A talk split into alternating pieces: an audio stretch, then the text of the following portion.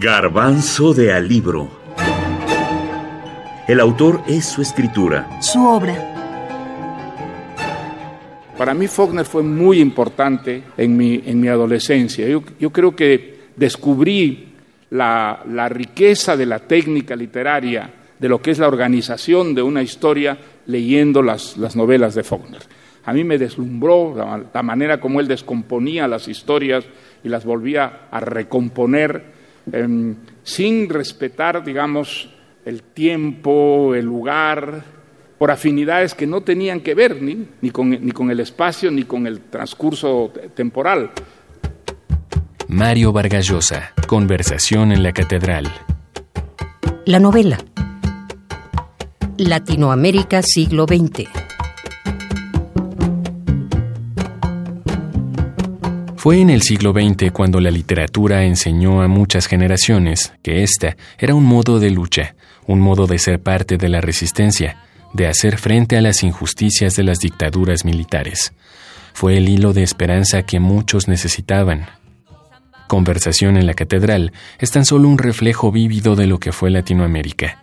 Es también la necesidad de un escritor por hablar sobre lo que aconteció en su país, pero sobre todo es una novela que, sin hablar de política, trata asuntos políticos, cómo lo político afecta a todos.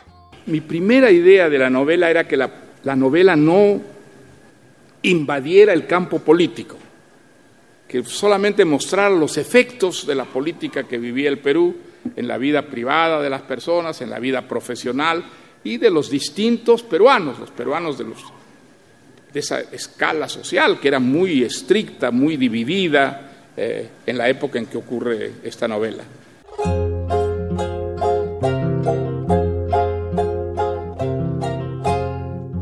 La generación del boom. En la mitad del siglo pasado surgieron los más grandes escritores latinoamericanos y con ello las más grandes novelas que fueron la expresión más viva del lenguaje de las diferentes regiones de Latinoamérica. Conversación en la Catedral, por ejemplo, se publicó por primera vez en Seix Barral y en dos tomos, por la propia extensión de la novela. De modo que la novela no solo pertenece a la generación de los grandes escritores, sino que dio forma a las nuevas narrativas de la literatura universal y reinventó su propia estructura y narrativa. Después de darle muchas vueltas a la, a la posible estructura de la novela, un día, ya no sé cómo, se me ocurrió que la, la novela fuera como un árbol de conversaciones, que hubiera una conversación central que iba a servir como de columna vertebral, de espinazo, diríamos, de la historia, una conversación que iba a aparecer y desaparecer entre un joven periodista muy decepcionado de su país, muy decepcionado de la situación que vivía el Perú, con un antiguo chofer de su padre. Novela total. Las grandes novelas siempre logran romper con la línea del tiempo. Nos hablan desde otro tiempo, desde su propio tiempo. Conversación en la Catedral no es la excepción. La novela logra crear su propio mundo, su propia armonía de diálogos que nos adentran al contexto de los personajes, al espacio en que sufren y son. Esta novela es uno de los ejemplos de la creación de mundos, donde el arte de la narración es llevado al límite incluso del propio escritor y lector.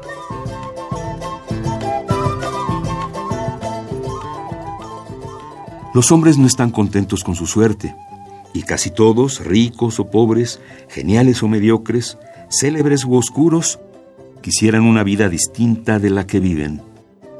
Para aplacar tramposamente ese apetito, nacieron las ficciones. Ellas se escriben y se leen para que los seres humanos tengan las vidas que no se resignan a no tener. En el embrión de toda novela bulle una inconformidad, late un deseo insatisfecho, Mario Vargas Llosa, La verdad de las mentiras. Alfaguara, 2016.